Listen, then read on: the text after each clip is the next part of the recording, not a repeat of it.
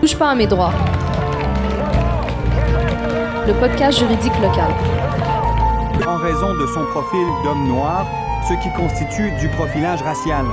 Il se pose la question à savoir si c'était un homme blanc qui était dans la même situation, est-ce que le traitement aurait été le même? Touche pas à mes droits. Le podcast juridique local. On y parle de quoi? De profilage racial. N'attends pas, informe-toi. On est là pour ça. Donc, euh, bonjour tout le monde, j'espère que ça va bien. Bienvenue à cette nouvelle édition de Touche pas à mes droits. Euh, je m'appelle Maria, je suis coordonnatrice euh, aux consultations juridiques à la clinique juridique de Saint-Michel. Aujourd'hui, on est accompagné de Momo, qui est intervenant jeunesse au Forum jeunesse de Saint-Michel. Merci d'être avec nous aujourd'hui. Bonjour Maria, merci pour l'invitation. Euh, bien sûr. Et on a Aude aussi qui est avec nous, euh, qui faisait partie en fait de l'équipe d'été euh, qui était au partenariat et projets spéciaux. Donc euh, aujourd'hui, pour notre édition spéciale, on vous a préparé un sujet qui est vraiment sur la, bouche de tout le monde ces temps-ci. Avec la campagne électorale, on dirait que les politiciens arrêtent pas d'en parler. C'est euh, l'augmentation de la violence armée à Montréal. Et euh, ben, nous, on voulait particulièrement parler de son impact sur les jeunes, puis de ce que ça va changer s'il y a des augmentations dans les effectifs policiers. Chose que beaucoup de politiciens semblent vouloir, vouloir faire. On ne sait pas encore si c'est une bonne ou mauvaise chose, donc on va en discuter avec Momo aujourd'hui. Euh, premièrement, est-ce que Momo, tu pourrais nous faire un petit portrait euh, global, général de la situation, en fait, puis euh, comment ça se fait que depuis la COVID, il y a vraiment une augmentation de la violence armée auprès des jeunes, surtout? Bah, il y a vraiment une augmentation de euh, la violence armée à Montréal et dans les quartiers. On a connu une, période d'accalmie pendant quelques temps et on était fiers de dire que les parcs et les rues de Montréal sont devenus sécuritaires. Mais malheureusement, euh, avec le Covid et la, pandémie, bah, il y a comme une augmentation de, euh, de fusillades à Montréal. La nouveauté est euh, qu'il y a plus de jeunes qui sont impliqués dans ces fusillades-là. Avant, c'était juste des questions de règlement de compte entre des membres de la mafia ou des gangs. Mais malheureusement, actuellement, il y a des règlements entre jeunes qui ne sont pas spécialement impliqués dans, les gangs ou dans la mafia. Et c'est ça qui est nouveau. La raison, peut-être, c'est euh, le fait qu'il y a des jeunes qui, qui ont un accès facile aux armes et qui n'ont pas la maturité qui vient avec ça. Euh, moi, j'ai entendu juste avant le, confinement qu'il y a des jeunes qui veulent avoir accès aux armes s'ils avaient les moyens parce qu'ils ont peur de se trouver dans des chicanes où euh, l'autre personne a une, a une arme. Il y avait un incident spécial qui est arrivé à Rosemont où il y avait deux jeunes qui sont chicanés dans un parc. Une chicane, une bagarre comme normale pour les jeunes, mais il y a un des deux qui a sorti une arme et qui a tiré sur l'autre. Et ils ne se connaissaient pas avant. C'était juste une chicane euh, pour, euh, pour une histoire de, de filles. Il y a malheureusement les réseaux sociaux aussi. Donc pendant le confinement, bah, il y avait beaucoup de gens qui sont restés longtemps devant leurs écrans. Et c'était le, seul moyen de communiquer. Donc c'était à travers les réseaux sociaux. Donc on, on faisait, euh, on faisait nos commentaires, nos, nos achats. On racontait un peu notre petite vie qui est devenue très limitée pendant le, pendant le confinement. Et malheureusement, il y a, un- il y a une confusion entre euh, la vie des réseaux et la, vraie vie. Et certains chicanes commencent dans les réseaux et qui finissent malheureusement dans la vraie vie, dans les quartiers et, euh, les parcs. Super. Donc, euh, c'est ça, en fait, par rapport aux réseaux sociaux, parce que ça nous intéressait vraiment, on voit que c'est un des, problèmes, en fait, euh, reliés à l'enjeu. Qu'est-ce qui explique que les chicanes qui ont lieu sur les réseaux vont escalader au point où les armes vont entrer en jeu? Puis, euh, est-ce qu'il y a des pistes de solutions à ce niveau-là? Parce que c'est vraiment un, un lieu où, je veux dire, tu peux texter quelqu'un sans que ça sache ou c'est difficile de que ce soit exposé, peu importe. Comment est-ce qu'on fait pour essayer de, de réduire ces escalades-là? Ben, moi, j'ai toujours dit que quand on est jeune, on a un amplificateur de, de- de sentiments et d'émotions. Et malheureusement, quand on est jeune, ben, on voit les choses beaucoup en noir et blanc et avec beaucoup d'émotions. Et les réseaux sociaux n'aident pas dans ça. Donc souvent, ben, on réagit vite euh, par rapport à une publication, par rapport à un commentaire, par rapport à quelqu'un qui nous a écrit quelque chose. Et malheureusement, euh, par écrit, c'est pas comme quand on parle de, vrai. Euh, Il y a aussi le fait que on n'a jamais donné un mode de, fonctionnement ou un mode d'emploi à nos jeunes avant d'avoir accès à ces, réseaux-là. Donc tout le monde a grandi avec ça au fur et à mesure et il y a plus de fonctionnalités, il y a plus de, choses à, faire et parfois on n'est pas, comme je dis tout à l'heure, ça ne vient pas avec la maturité qu'il faut pour utiliser ce genre de, fonctionnalités. Euh, et souvent ça se passe entre deux personnes, il y a d'autres personnes qui s'impliquent dans, la, discussion et on est toujours les derniers à être euh, euh, surpris de voir que l'origine d'une- bagarre ou d'une d'un pro- d'une problématique a commencé dans des réseaux sociaux. Et parfois, ça concerne même des amis. Je me trouve à régler des problèmes entre amis qui, qui étaient à la base des amis, mais à cause des réseaux sociaux, bah, ça a créé une chicane, un malentendu, et ça a fini par une vraie bagarre dans, dans, dans la vraie vie. C'est quoi les solutions? Moi, je pense qu'il y a vraiment euh, quelque chose à faire déjà par rapport à l'utilisation des réseaux sociaux. Ça veut dire qu'il y a vraiment, il faut qu'il y ait plus de travail, plus d'éducation par rapport à la gestion des réseaux sociaux. Parce qu'il n'y a pas juste la- les problématiques de chicane entre les personnes, il y a aussi tout ce qui est harcèlement, tout ce qui est intimidation, euh, tout ce qui est proposition euh, indécente pour, euh, pour les personnes, que parfois les jeunes ne réalisent même pas que c'est une offre euh, qui est... qui, euh, qui- qu'il ne faut pas prendre, par exemple, soit dans le fraude pour les garçons, la prostitution pour les filles déguisées. Donc il y a plein de choses comme ça qu'on n'a pas fait assez euh, pour les réseaux. Je pense qu'il y a beaucoup de parents qui peuvent dire à leurs enfants ne parlez pas à un inconnu dans un parc, mais ils vont pas le faire pour les réseaux sociaux. Il y a aussi une, une différence générationnelle. Ça veut dire que les parents, ils ont cette compétence d'éduquer leurs enfants dans la vraie vie, mais par rapport au réseau, ils sont démunis, ils ne savent pas comment ça marche. Ils voient juste leurs enfants dans leur chambre tranquille, ils disent ah, ben, mon enfant il est dans sa chambre, il est tranquille, euh, j'ai rien à craindre. Et malheureusement, parfois les parents euh, se trouvent avec des situations qu'ils n'imaginaient pas que ça va arriver à, leur- à leurs enfants. Vraiment intéressant. Aude, est-ce que tu avais quelque chose à, à ajouter par rapport à ça? Oui, mais je pense que aussi euh, quelque chose dans lequel on parle beaucoup en termes d'augmentation de, la violence, puis de manière générale de, la violence à Montréal, on parle beaucoup euh, du phénomène des quartiers. Moi, je me demande un peu, c'est quoi le rôle des quartiers euh, dans l'augmentation de la violence ou même juste la, présence de la violence à Montréal en ce moment? Ben, je pense qu'au début, ça a commencé avec une fierté d'appartenir à, son quartier, c'est qui est une chose positive. Mais après, c'est devenu autre chose. Moi, je connais des conflits qui sont entre deux quartiers où la population vient de la même communauté, euh, ils ont le même âge, euh, ils parfois ils fréquentent les mêmes écoles.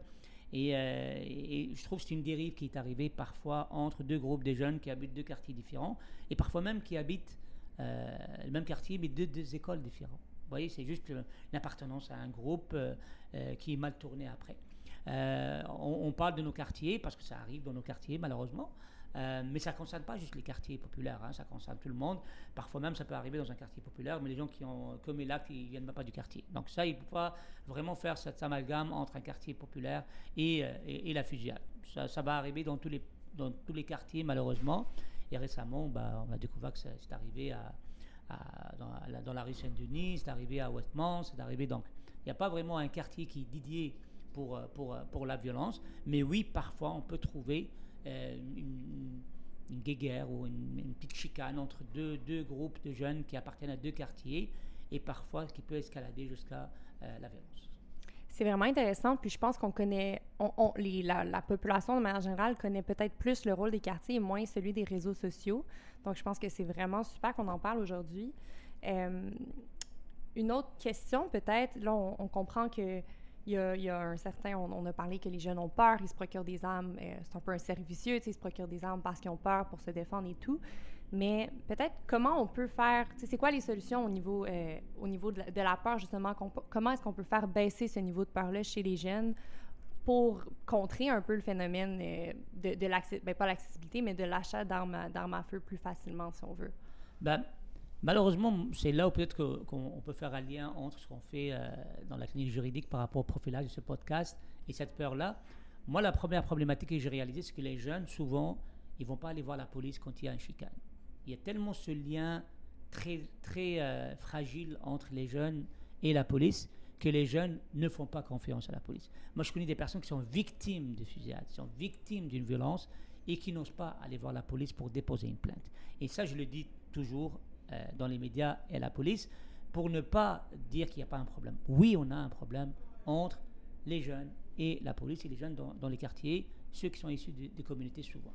Et ça, c'est quelque chose qu'il faut travailler ensemble pour créer cette confiance-là entre les jeunes et euh, la police. L'autre raison, c'est que oui, c'est les réseaux sociaux.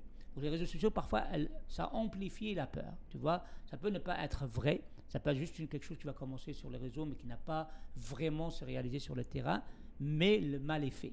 Alors, les jeunes, parfois, ils vont voir des menaces, on va voir une chicane qui escalade, et là ils vont dire, ben est-ce que la personne va venir me, tirer? Est-ce que là, donc moi je vais procurer aussi une arme pour me, me- protéger. Il y a un problème plus gros, plus grave, c'est que cet accès facile aux armes, il faut qu'on trouve une solution aussi. On peut pas. euh, euh, tu sais, la dernière fois, il y avait quelqu'un qui a, qui a fait une série de, de fusillades à Montréal et c'était quelqu'un qui avait un problème de santé mentale. Alors, comment quelqu'un qui a un problème de santé mentale peut avoir accès à des armes? Tu vois Souvent, on parle de nos voisins euh, de Sud qui ont euh, la facilité d'avoir accès aux armes et tout ça. On n'est pas au même degré qu'eux, mais apparemment, on est quand même concerné. Et là, ça devient un cercle vicieux où chacun il va avoir peur et la solution, c'est qu'il va aller chercher euh, une arme. On n'a pas les armes qui sont vendues légalement bah, pour, pour ces jeunes-là, mais souvent c'est un problème qui est lié aux armes illégales et parfois même à la fabrication des armes, à imprimer des morceaux des, des- armes. Et tout ça, c'est comme si une technologie qui a dépassé un peu euh, le cadre juridique. Et maintenant, on essaie de se rattraper euh, par rapport à ça. C'est vraiment intéressant tout ça. Euh, je me demande également, les jeunes passent beaucoup, beaucoup de leur temps à l'école. Euh, est-ce que l'école, a- un rôle à jouer dans tout ça? Puis ce serait quoi ce rôle-là pour l'école? Comment est-ce que l'école peut aider à, améliorer la situation? Euh, on me parle d'un jeune, d'un âge vraiment jeune pour les jeunes qui commencent à avoir des problèmes de, d'intimidation, euh, d'harcèlement, de, de chicane. Il y a des jeunes qui sont dans sixième primaire et qui euh, rentrent avec un bâton parce qu'ils veulent se protéger, parce qu'ils ont, ils craignent que l'autre groupe va les... Donc je pense qu'il y a un travail à faire au niveau des écoles par rapport à, cette question de, d'intimidation. Moi, j'ai déjà travaillé avec des écoles et malheureusement, certains ne veulent pas voir, ils veulent pas voir le problème en face. Alors, ils vont nier qu'il y a de l'intimidation, ils vont essayer de diminuer ça un petit problème entre les deux. Et quand ça devient, ça prend de l'ampleur, ben, c'est là où ils sont obligés de, de convoquer les parents pour dire qu'on a un problème. Donc, je pense qu'il faut vraiment prendre le taureau par les, par les cornes et travailler sur l'impulsivité des jeunes pour dire où est le problème, pourquoi on n'arrive plus à régler des problèmes avec les mots et arriver directement à la violence, soit avec un bâton ou avec un couteau ou avec, avec une arme plus tard. Donc il y a vraiment un problème à régler au niveau de la violence elle-même. Ça veut dire on, on voit plus d'impulsivité entre les jeunes. On voit aussi des jeunes qui parfois euh, chicanent entre eux, ou ils vont aller voir une fille pour la, pour la taper. Euh, donc il y a, dans la société, je pense qu'on a un problème de violence au-delà de l'accès aux armes, au-delà de l'histoire de, de gang ou de mafia. Euh, voilà. Euh, super. Moi, je voulais juste revenir aussi tout à l'heure sur euh, le sujet de la police, justement, puis de ce lien de confiance-là avec la police. Euh, ben, pour nos auditeurs, je sais pas si vous le savez, mais depuis deux semaines environ, il y a eu la création d'une nouvelle escouade. On a promis euh, plus de policiers en poste qui allaient être dans les quartiers. En tout cas, beaucoup d'argent qui semble aller vers la police, plus d'armement aussi pour la police. Euh, j'ai de la difficulté à comprendre pourquoi le monde politique envisage pas plutôt le monde communautaire, Mhm. puis pourquoi on ne mise pas sur des intervenants comme, comme vous pour essayer d'aller voir le problème à la source. J'ai l'impression qu'en ce moment, on essaye de mettre un, un band-aid un peu sur le, Mhm. le bullet hole. Puis, euh, ouais, c'est ça, je me demandais, c'était quoi ton opinion par rapport à ça? Euh, Marie, je- pour que je sois euh, cohérent dans mes déclarations, euh, Mhm. quand je parle aux, aux médias, euh, moi souvent, je, j'essaie de ne pas faire une opposition entre financer le milieu communautaire et finan- financer la police. C'est vraiment deux milieux différents, même si on travaille souvent ensemble. Mhm. Euh, moi, le fait qu'il y a plus de policiers ou plus de financement pour la police ne me dérange pas, tant qu'il y a aussi de financement pour le milieu euh, communautaire. On travaille ensemble, il y a quelqu'un qui travaille à court terme, il y a quelqu'un qui travaille à moyen et à long terme. Le milieu communautaire, il est dans la, dans la, dans la prévention.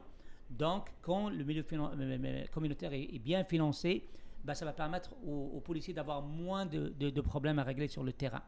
Pas juste par rapport aux armes, mais par rapport à d'autres interventions où on ne devrait pas normalement appeler la police, mais on devrait appeler un travailleur social ou un travailleur de rue ou quelqu'un qui est spécialisé quand il s'agit par exemple de problèmes de santé mentale par exemple ou d'itinérance ou, ou souvent on va, les gens vont appeler le 911 en pensant que euh, c'est la police qui va intervenir alors que parfois la police elle n'est pas vraiment formée pour ce genre d'intervention. Il y a ce volet-là. Le deuxième volet, qu'il y ait plus de policiers sur le terrain pour euh, régler cette histoire de, police ne me dérange pas en soi. Ce qui me dérange, et là on revient euh, euh, au problème à l'origine, c'est toujours comment intervenir avec les jeunes. Est-ce qu'il y a un prix à payer par rapport à la lutte contre la violence? Est-ce qu'on va revivre ce qu'on a vécu dans, dans une période où c'est comme ça que le profilage est né?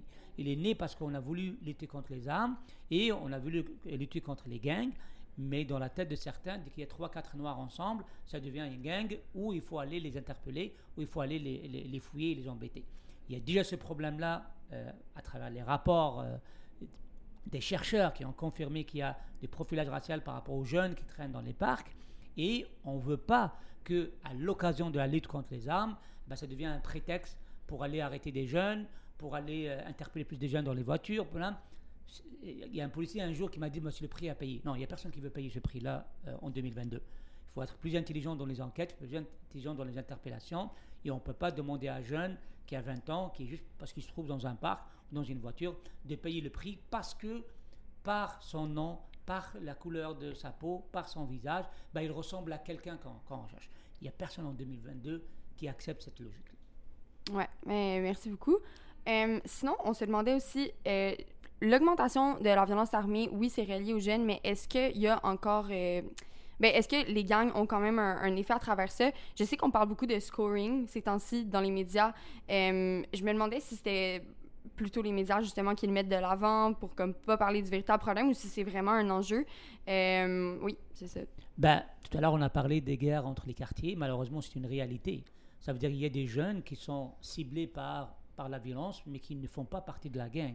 C'est juste parfois ils se trouvent dans le mauvais endroit, dans, le mauvais moment, ou parce qu'ils sont dans un quartier qui est concerné.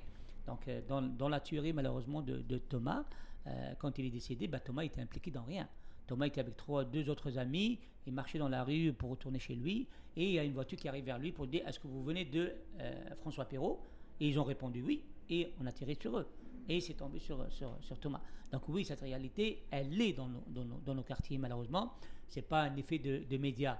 Alors maintenant, à quel degré elle est là, ça, je ne peux, pas, je peux pas vous dire, mais oui, parfois, il y a des personnes qui sont touchées par, par, par, par, des fusillades qui ne sont même pas impliquées directement dans, dans, dans l'histoire. Mm-hmm. Mm. puis par rapport à justement euh, tout l'enjeu de, de, se procurer une arme, là, parce que on, voit que c'est quand même relativement facile, on dirait, à, Montréal de, de s'en procurer une comment est-ce que c'est plus facile de s'en procurer une à l'heure actuelle que ce l'était dans le passé? Est-ce que c'est plus facile ou... Euh, ben, on a parlé tout à l'heure de, toute la nouvelle technologie euh, d'imprimante, euh, mm-hmm. puis tout ça. Est-ce que c'est la, seule raison, en fait, qui explique la facilité à se procurer une arme? Non, ce n'est pas la seule raison. Moi, quand j'entends les jeunes parler entre eux, j'ai l'impression qu'ils savent tous comment aller chercher une arme entre eux. Il y a aussi le, le, dark side du web. Donc il y a toujours des, des groupes fermés où on peut justement discuter à, l'abri de tout le monde euh, pour procurer une arme. Euh, et je pense qu'il y a des réseaux vraiment installés dans, à Montréal qui permettent à des jeunes d'avoir accès à des armes. Simplement. Parfait, merci beaucoup. Euh, est-ce que Aude, tu avais d'autres petits points à ajouter? Ben, je pense qu'on a fait un excellent portrait de la situation. Moi, en tout cas, ça m'éclaire beaucoup. J'en ai appris énormément. Euh, là, on, le sait, on est en campagne électorale, on sait que c'est un enjeu, on en parle, les politiciens parlent un peu de leur plan euh, et tout. Euh, toi qui connais bien la situation, qui, est proche des jeunes, qui, les connaît, est-ce que, est que ça te rassure ce qu'on entend? Est-ce que, est que tu penses qu'on est vers la bonne voie pour, pour régler les choses? Ben, malheureusement, pas beaucoup. Parce que l'origine du problème, c'est qu'on a des jeunes qui ne croient plus au système. C'est-à-dire c'est une façon de quitter le système pour aller ailleurs. Euh, moi, je vois de plus en plus de jeunes qui décrochent de l'école à 15-16 ans. Des parents qui me contactent pour me dire mon enfant de 14-15 ans ne veut plus aller à l'école. Et les jeunes ne croient plus à leurs compétences, ne croient plus à un système qui va leur permettre de d'avancer dans la vie, de créer la richesse et de bien gagner leur vie.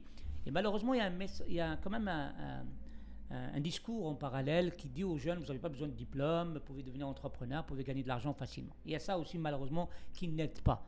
Cette histoire d'influenceurs qui, qui malheureusement influencent négativement les jeunes, c'est une, une réalité. Il y a aussi un travail manqué par rapport à tout ce qui est filet social autour des jeunes. Ça veut dire qu'est-ce qu'on fait quand on a un jeune qui décroche de l'école? Euh, Comment on peut lui offrir une deuxième chance? Comment on peut l'accompagner pour avoir une deuxième chance et aller chercher une qualification ou une compétence? Il y a aussi euh, actuellement le poids de la pauvreté euh, sur certaines familles. Il y a euh, beaucoup de séparations dans les couples. On a connu pendant le confinement des séparations dans les couples, c'est un déchirement familial. Et dans cette fragilité-là, bah, ça n'aide pas un jeune qui a peut-être déjà des problèmes de résister, de, euh, de d'être résilient pour aller plus loin dans, dans la vie. Il y a comme un manque de travail entre le milieu communautaire et le milieu scolaire et les parents. C'est pas vraiment un, filet de sécurité qu'on qu'on a créé encore. Souvent, l'école, elle connaît une partie de la vie de la personne, les parents, ils connaissent une partie, et le milieu communautaire, une partie. Mais malheureusement, on n'arrive pas à travailler toujours, par exemple, et ensemble. Et ça devient un sujet politique dans la campagne électorale, mais on n'a pas vraiment... je- J'entends par- parler de millions et de milliers de dollars, mais on ne parle pas beaucoup d'approche. Parce que moi, avec toute humilité, je ne veux pas dire que j'ai une solution absolue pour le problème. C'est un phénomène, un nouveau phénomène, complexe. Euh, les raisons sont multiples, sont complexes. Donc, je n'ai pas vraiment la solution absolue. Mais c'est une raison de plus pour travailler ensemble, pour impliquer des chercheurs, pour impliquer des travailleurs de rue, des travailleurs de, sociaux, des familles, des écoles, pour trouver la solution. Et ne pas juste dire, euh, moi je donne 90 millions, moi je donne 100 millions, moi je donne 20 millions. Ce n'est pas une guerre de chiffres. C'est quelque chose qui est beaucoup plus complexe à, à régler.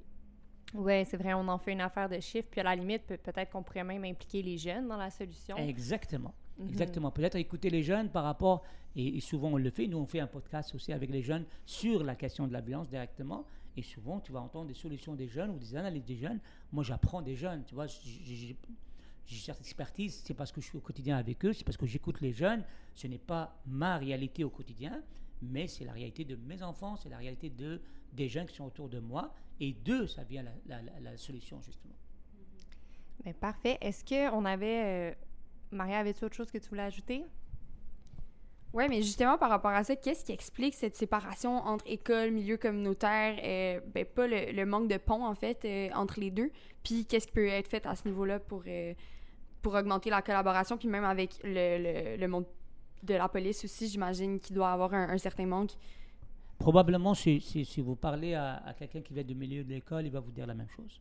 Ah, il y a un manque de travail en tout cas. Et chacun, je pense, il est isolé dans sa façon de, travailler, pour ne pas jeter le blâme juste sur l'école ou sur les parents. Les parents, le problème, comme j'ai dit tout à l'heure, c'était un problème générationnel. C'est-à-dire que les parents sont désarmés par rapport à ce que les enfants font sur les réseaux sociaux.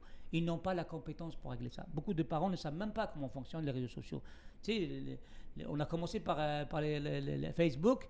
Les jeunes ont quitté Facebook pour aller à Instagram. Après, ils ont quitté Instagram pour aller à Snapchat. Et chaque fois, ils ont trouvé une façon que les parents ne se trouvent pas dans la même plateforme pour voir qu'est-ce qu'ils font. Et souvent, ils vont changer leur nom, ils vont changer leur, compte. Moi, je rencontre des parents qui me disent ah, Mes enfants ne sont pas sur les réseaux sociaux. Alors que moi, je parle à leurs enfants tous les jours sur les réseaux sociaux, mais pas avec eux. Ils pensent qu'ils vont trouver son, son enfant avec son nom et prénom. Ben là, ils ont, ils ont des surnoms. Ils ont, voilà. Donc, il y a cette, cette problématique générationnelle où les parents ne sont pas outillés pour euh, accompagner leurs enfants euh, dans l'éducation de comment utiliser, par exemple, les réseaux sociaux. À l'école, l'école, elle est très euh, enfermée, sur, je pense, sur le côté pédagogique. Et on a perdu cet élément aussi de, de parascolaire pendant le confinement. Pourquoi on revient Mm. toujours par le confinement Parfois, c'est pas directement, mais ça peut être indirectement. Donc, il y a beaucoup de jeunes que pendant le confinement, il n'y avait plus d'activités parascolaires. Et nous, comme organisme, on travaillait beaucoup avec les, les jeunes sur le côté parascolaire. Donc, on faisait des activités qui sont complémentaires par rapport à l'école, mais qui ne sont pas directement pédagogiques par rapport aux cours. Mais pendant la pandémie, les écoles ont décidé de faire juste le minimum, donc c'est le, le pédagogique. Mais tous les enfants qui n'étaient pas très forts à l'école au niveau pédagogique, ils trouvaient une confiance, ils trouvaient une, une- une- une valorisation dans le parascolaire. Mais il n'y avait plus de parascolaire. Donc si tu n'es pas bon à l'école, tu n'es pas bon tout court. Tu ne pouvais plus faire le sport, tu ne pouvais plus faire autre chose. Et là, on a perdu beaucoup de jeunes aussi. Et malheureusement, dans cette situation aussi, il y avait moins de collaboration entre le milieu communautaire et les écoles. Je parle de la période de pandémie. Là, on reprend les contacts, mais là, on a perdu aussi cette, relation qu'on avait mieux avant. Alors, il y a vraiment un travail à faire, comment mieux impliquer les parents, comment mieux sensibiliser par rapport à ce qui arrive, parce que les parents parfois sont les derniers à savoir que leur enfant est impliqué dans, quelque chose qui n'est pas bonne, c'est quand la police frappe à la porte, quand il reçoit une convocation. Et les écoles aussi devraient faire mieux pour collaborer avec d'autres expertises complémentaires qui peuvent les aider dans leur travail pédagogique. Oui, mais c'est vraiment intéressant, mais c'est sûr qu'une collaboration, je pense que ça pourrait aider la situation en général. Aussi, tantôt, euh, on a parlé du fait que euh, les jeunes se sentaient un peu désancrés, qu'ils voyaient pas euh, L'avenir, ouais. l'avenir exactement. Comment est-ce qu'on fait pour les, les raccrocher un peu à, à un espoir d'un avenir meilleur, puis pour les Ouais, c'est ça? Là, là, je veux parler au nom d'un d'un jeune qui, dans, dans notre discussion, où un jeune m'a dit ben, souvent, on ne parle pas du plan B. Alors, souvent, les parents veulent tous que leurs enfants deviennent euh, des, des médecins, des pharmaciens, des avocats, des, et on ne parle pas de c'est quoi le plan B? C'est quoi quand l'enfant ne peut pas devenir médecin ou, ou pharmacien? Ça ne l'intéresse pas de devenir pharmacien. Comment on peut créer euh, l'envie chez les jeunes pour autre chose? Malheureusement, souvent, c'est comme si la réussite est liée à ces postes-là et rien d'autre. Et si on ne réussit pas dans ce- ces milieux-là, ça veut dire qu'on est nul, qu'on qu'on est un cancre, qu'on ne sert à rien. Alors il faut vraiment donner envie aux jeunes de faire autre chose que médecin, euh, pharmacien ou avocat, même si on est dans mais ou avocat, et que oui, on est tous utiles pour la société et on a tous un talent euh, qu'il faut, qu'il faut développer. Euh, les parents encouragent leurs enfants à devenir meilleurs, c'est une bonne chose, mais on- ils peuvent aussi jouer ce rôle-là quand ils arrivent à un certain âge où l'enfant ne veut pas faire ça, où il n'a pas les compétences pour le faire, de l'orienter ou de le diriger vers autre chose. C'est là, je pense, qu'il y a une faille. Et il y a des enfants qu'à 14-15 ans, parce qu'ils pensent qu'ils ne peuvent plus devenir médecin ou pharmacien ou avocat, ça veut dire qu'ils vont devenir rien. Et dans cette situation de fragilité, ben, il y a une main qui est tendue vers eux, de milieux parfois mafieux, de milieux de fraude, de milieux qui leur dit, qui, qui- dit aux jeunes, ben, tu peux venir nous voir et nous, on va te donner plus de valeur et tu vas gagner plus d'argent avec nous. OK, je vois. Euh, ça touche un peu à ça, mais j'imagine une forme d'anxiété de performance aussi, de, de, vouloir atteindre un certain idéal, de pas être capable. Niveau ressources en santé mentale, est-ce que ça aussi, c'est un, grand manque? Puis est-ce que euh, d'investir là-dedans, ça pourrait aider? euh, Ben, sou- souvent, on pense la santé mentale comme, euh, comme euh, le- le- l'hôpital Pinel. Ça veut dire qu'on a quelqu'un qui a un problème santé mentale, il arrive à la fin et il faut qu'on l'interne ou il faut qu'on lui donne la médication. Mais on ne travaille pas beaucoup sur la prévention. La, santé mentale concerne tout le monde. Et on a vu pendant la pandémie comment des, je- des jeunes sont devenus très fragiles par rapport à la pandémie, alors qu'on les a vus fonctionner comme il faut avant. Donc ça veut dire que il y a des situations de stress, il y a des situations exceptionnelles qui peuvent peser sur, sur un jeune. Il faut vraiment travailler sur la prévention, il faut vraiment accompagner les jeunes par rapport justement au stress de la performance, euh, par rapport à, à se comparer. Là aussi, on revient aux réseaux sociaux. Les jeunes, parfois, mettent toujours le bon côté de leur vie et certains pensent que sa vie ne vaut pas grand-chose par rapport à ce qu'ils voient sur les réseaux sociaux. Pendant l'été, on a vu plein de monde qui ont voyagé, qui ont vu leurs leurs vidéos, leurs stories, tout ça. Et si un jeune est resté ici à Saint-Michel, il va dire, mais moi, ma vie, c'est de la merde. Moi, je moi, j'ai pas pris l'avion, je pas pris... Il faut vraiment accompagner les jeunes par rapport à cette histoire de d'avoir confiance en soi, d'avoir son autonomie et de ne pas se comparer avec les autres. Parce qu'avant, on se comparait peut-être avec deux, trois personnes dans la classe, mais maintenant, on se compare à, tout un réseau sur les, sur les réseaux sociaux. Et malheureusement, ça, ça augmente ce sentiment d'infériorité par rapport aux autres. Super. On parlait aussi, euh, tantôt tu disais que les jeunes avaient des, des pistes de solutions différentes aussi, euh, puis eux, ils, ils connaissent bien ça, je veux dire, c'est leur vie aussi. Euh, c'est quoi qui ressort de tes discussions avec les jeunes? Euh, ben, quant aux, aux pistes de solutions? C'est ça qui pourrait aider à désescalader un petit peu le- l'enjeu.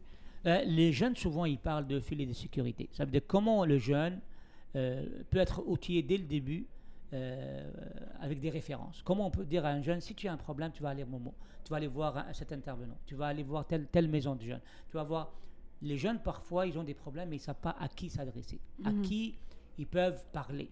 S'ils ont un problème de communication avec les parents, ils ne vont pas le partager avec les parents. C'est pour ça que je dis souvent, les parents sont les derniers à savoir. Même parfois, il y a des jeunes qui ne veulent pas embêter leurs parents. Donc, il rentre à la maison, il va dans sa chambre, il ne parle pas de sa journée, il ne parle pas de ses problèmes. Mais il peut le faire avec un intervenant. Il peut le faire si on a ce filet de sécurité qui peut accompagner les jeunes. Et qu'il y a quelqu'un qui connaît tellement le jeune que quand il ne va pas bien, il va voir qu'il ne va pas très bien. Si son enseignant il a une bonne relation avec les ressources, lui aussi, il va voir qu'un enfant, il ne va pas bien. Et là, peut-être, il va le référer vers, vers des ressources. Dans la vie, on peut vivre des, des expériences négatives, on peut vivre une séparation dans la famille, on peut, on peut vivre des, des- des- des échecs amoureux, on peut vivre plein de choses quand on est adolescent. Mais ça prend, comme on dit, un, un village pour éduquer un enfant, donc ça prend un, un filet de sécurité autour des jeunes pour les accompagner, pour les aider. Et actuellement, dans certains quartiers, dans certains milieux, il n'y a pas assez pour accompagner ces jeunes-là. Ouais. Euh, ouais, ben, en- merci beaucoup. Moi, je sais pas si tu avais un mot de la fin ou si tu voulais terminer sur une note en particulier pour euh, l'émission, mais on a abordé pas mal tous les points qu'on voulait parler avec toi. Euh, ben, sou- souvent, les gens, quand ils nous ont parlé, parce qu'on on parle de la problématique, ils pensent que tout ce qu'on a, c'est des problématiques. Non. Mhm. On parle peut-être de quoi 10%, personnes, 10 10% des jeunes qui n'arrivent pas ou qui ont des problèmes de, de violence. Ouais. On a 90% des jeunes qui fonctionnent très bien. On a, on a même des jeunes qui ont- qui, le- leur besoin plutôt, c'est vraiment les pousser un peu plus pour, pour aller vers, vers la réussite, pour ne pas limiter leurs horizons. Mhm. Mais, comme intervenant, on travaille avec des gens qui n'arrivent pas, et c'est normal qu'on prend euh, tout cet espace-là pour parler. Mais dans le quotidien, beaucoup de jeunes réussissent bien leur vie et ils ne sont pas dans ces 10%. Voilà. Super. Ben, merci beaucoup. Euh, C'était vraiment un plaisir de te recevoir. Merci d'avoir accepté notre invitation. Euh, merci à nos auditeurs aussi qui nous ont écoutés aujourd'hui. Oh, je sais pas si tu voulais faire un petit mot de la fin. Je pense que tu l'as, tu, tu l'as bien fini là avec des remerciements. Et puis, euh, on vous invite aussi à suivre nos, nos prochains podcasts. Pardon, nos prochains podcasts. euh, Touche pas à mes droits va reprendre avec euh, ses, ses- ses sujets habituels. Donc, euh, merci pour votre écoute et puis on vous souhaite une excellente fin de journée. Présenté par la Clinique juridique de Saint-Michel, En collaboration avec le Forum Jeunesse de Saint-Michel Néolabs, la ville de Montréal. et en partenariat avec les Alliances pour la solidarité et le ministère du Travail, de l'Emploi et de la Solidarité sociale.